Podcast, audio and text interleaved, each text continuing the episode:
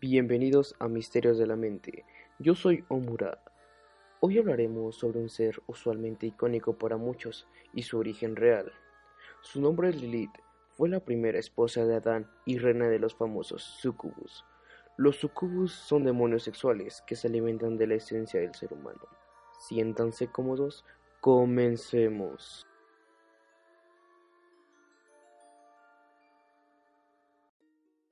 La diosa Lilith es una de las figuras más antiguas aclamadas en la historia, nombrada como reina de la noche, madre de demonios, diosa de la oscuridad, patrona del cambio, la muerte y la regeneración. Se dice que es la descendiente de la triple diosa Babilonia, Cana y Sumeria, que era adorada antes que apareciera el manuscrito del Antiguo Testamento, doncella, madre y prostituta. Pero, recapitulando en el tiempo, conoceremos los orígenes de esta poderosa diosa, a pesar de de que los mitos y leyendas acerca de Lilith a lo largo de todas las culturas antiguas, vamos a retomarnos a los hechos históricos, que son los que realmente cuentan su historia. Fue la primera mujer de la historia creada por el dios católico y es la más alabada en la historia actual. Se considera una de las diosas oscuras más poderosas de todo el paganismo por el poder que transmite a todos aquellos que le invocan que al igual que Hécate fue nombrada por la Inquisición como la madre de todas las brujas, también fue desterrada. Uno de sus orígenes de Lilith parece hallarse en Lilito y Ardat Lilith, dos demonios femeninos judíos relacionados a su vez con el espíritu maligno Lilu. Ella fue la primera esposa de Adán y como la leyenda lo dice, abandonó el Edén por decisión propia. En el Génesis Rabba recopilado en el siglo V en Israel señala que Eva no existía todavía en el sexto día de la creación. Entonces Dios había dispuesto a que Adán diese nombre a todas las bestias, aves y otros seres vivientes. Cuando desfilaron ante él en parejas, macho y hembra, Adán, que ya era un hombre de veinte años, sintió celos de su amor, y aunque copuló con cada hembra por turnos, no encontró satisfacción en el acto, por ello exclamó Todas las criaturas tienen la pareja preparada menos yo, y rogó a Dios que remendara esa injusticia.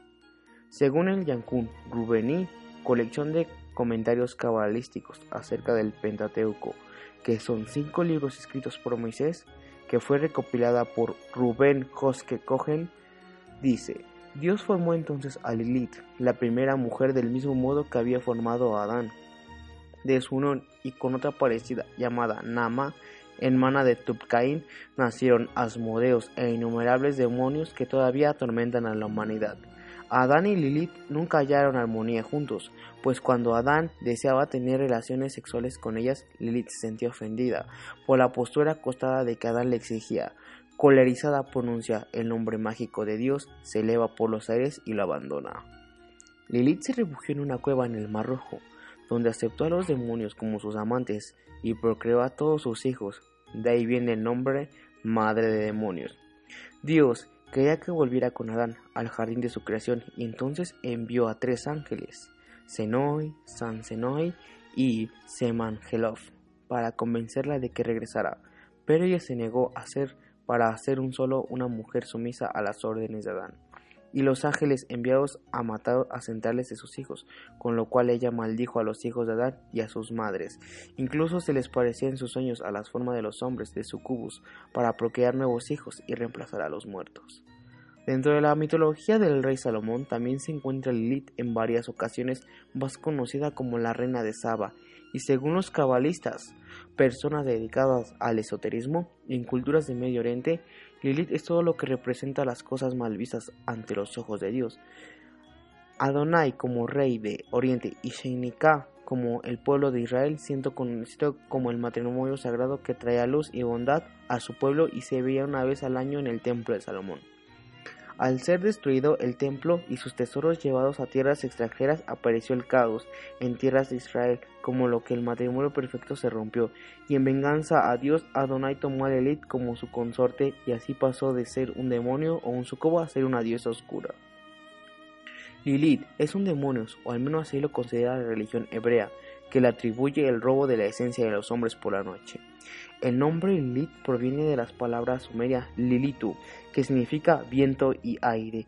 Aunque ha sido descrita siempre como un sucumbo sumerio, como demonio o dios oscuro, la traducción moderna de su nombre significa espíritu. Lilith en las mansiones babilonias fue un espíritu del viento que representa una doncella alada de gran belleza, cuya función era conducir a los hombres al templo de Ishtar para celebrar los ritos sexuales con las sacerdotisas vírgenes. Por lo tanto, Lilith es literalmente un espíritu libre, la mano de Ishtar, dedicado a los sagrados placeres del amor sexual sino después que la leyenda de los dioses masculinos puso fin a los ritos sexuales celebrados en el templo de la diosa, eliminando así la fuente principal del poder femenino, al considerarlo algo como digno de ser temido por la influencia sobre los seres y que por lo tanto debe mantenerse bajo control, también provocando que la sexualidad de la mujer pasara a ser algo satanizado y con el poder de los años la historia se distorsiona que hoy en día se conoce más como un demonio. En la actualidad, Lilith es una diosa oscura, muy poderosa dentro de la comunidad pagana y ocultista por su vertiente feminista. Representa el desafío del patriarcado, teniendo la opción de desafiarlo, de la libre sexualidad y de elegir su propio camino sin estar bajo la sumisión del hombre. Como triple diosa que pertenece a una religión neopagana llamada Wicca, es considerada diosa de la vida y de la muerte al igual que se le relaciona con los ciclos lunares de la muerte y el renacimiento, representa sexo, espíritu y lado salvaje del instinto de la mujer. Si invocas a Lilith, ten cuidado, porque es una diosa oscura, poderosa. Tendrás que devolverle todo lo que le pides y complacerla con ofrendas. Ella forma parte más oscura que habita en nuestro subconsciente, forma parte de nuestros instintos primitivos reprimidos. En la oscuridad puede convertirnos en esclavos, pero si la atraemos a nuestra vida puede conseguir que sea más completa y equilibrada. Nuestros miedos salen a la luz cuando nos adentramos en los caminos más oscuros, los prohibidos, los malditos, por miedo a no ser a ir de ellos. Pero la verdad es que no hay renacimiento si no morimos. No se puede construir si no hemos destruido antes. Toda forma parte de su oscuridad. De igual forma hay varios mitos, como el origen de la lamia, o mejor dicho, la reina lamia, que una lamia es el aspecto que contribuye a un antecedente de la vampiresa moderna, que tras matar a sus propios hijos por culpa de un engaño de Hera, sintió envidia de las otras madres y decidió devorar a sus hijos, transformada en una bestia. Tenía el cuerpo de una serpiente y los pechos y cabezas de una mujer. Este relato dio a que en la antigüedad las madres griegas y romanas acostumbraban a amenazar a sus hijos traviesos con este personaje. La creencia greco-romana a su vez transmitió las leyendas medievales, repartidas por toda la geografía europea, donde estos seres son representados con rostro de mujer y el cuerpo de dragón. También se alimentaban de niños, o como las Xbay, un mito maya, que nos habla sobre un pueblo de la península de Yucatán vivían dos mujeres. Una se llamaban Equitzabay y le decían Equixqueban, que significa prostituta, mujer mala o dada al amor ilícito. Y a la otra le llamaban Utzkoler, mujer buena, decente y limpia. Decían que Equixqueban estaba enferma de pasión y que era su afán prodigiar su cuerpo y belleza a cuanto hombre se le solicitaba. Utzkolen decía virtuosa y honesta, jamás había cometido desliz ni pecado amoroso alguno. X era de buen corazón y bondadosamente socorría a los humildes, a los desamparados, a los enfermos y a los animales que abandonaban por ser inútiles, despojando así de las joyas y finas vestiduras que le regalaban sus enamorados. No era altiva ni hablaba mal de la gente, Humildemente soportaba los insultos y humillaciones. Utzkolel, por su parte, era fría, orgullosa, dura de corazón y repugnaba a los pobres.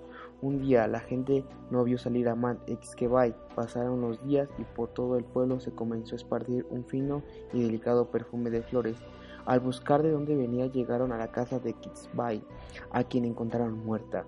Utzkolel dijo que era mentira, que un cuerpo vil y corrupto no podía salir sino un perfume pestilencia que aquello debía ser cosa de los espíritus malignos, tratando de continuar provocando a los hombres. Agregó que si aquella mala mujer proveniese perfume cuando muriera habría entonces un increíble aroma. Unos pocos enterraron a Xkabay más por lástima y por obligación que por gusto. Al día siguiente su tumba estaba cubierta de flores y, ese delicado perfume. Cuando murió Utzkolel, todo el pueblo acudió a su entierro. Para asombro del pueblo, su tumba no exhalaba un fino perfume, sino que, aún cubierta de tierra, despedía un hedor intolerable. La flor que nació de la tumba de Kitzkebay se llamó Shtatubetun, una humilde y bella flor silvestre que carece en las cercas caminos. Su néctar invierna dulcemente como debió ser el embriagador amor de Kitzkebay. Por su parte, Utzkolel se convirtió después de no muerta en una flor de Skaban, que es un cactus erizado de espinas, de que él brota una flor hermosa pero sin perfume alguno. Huele desagradable y al tocarla es fácil picharse.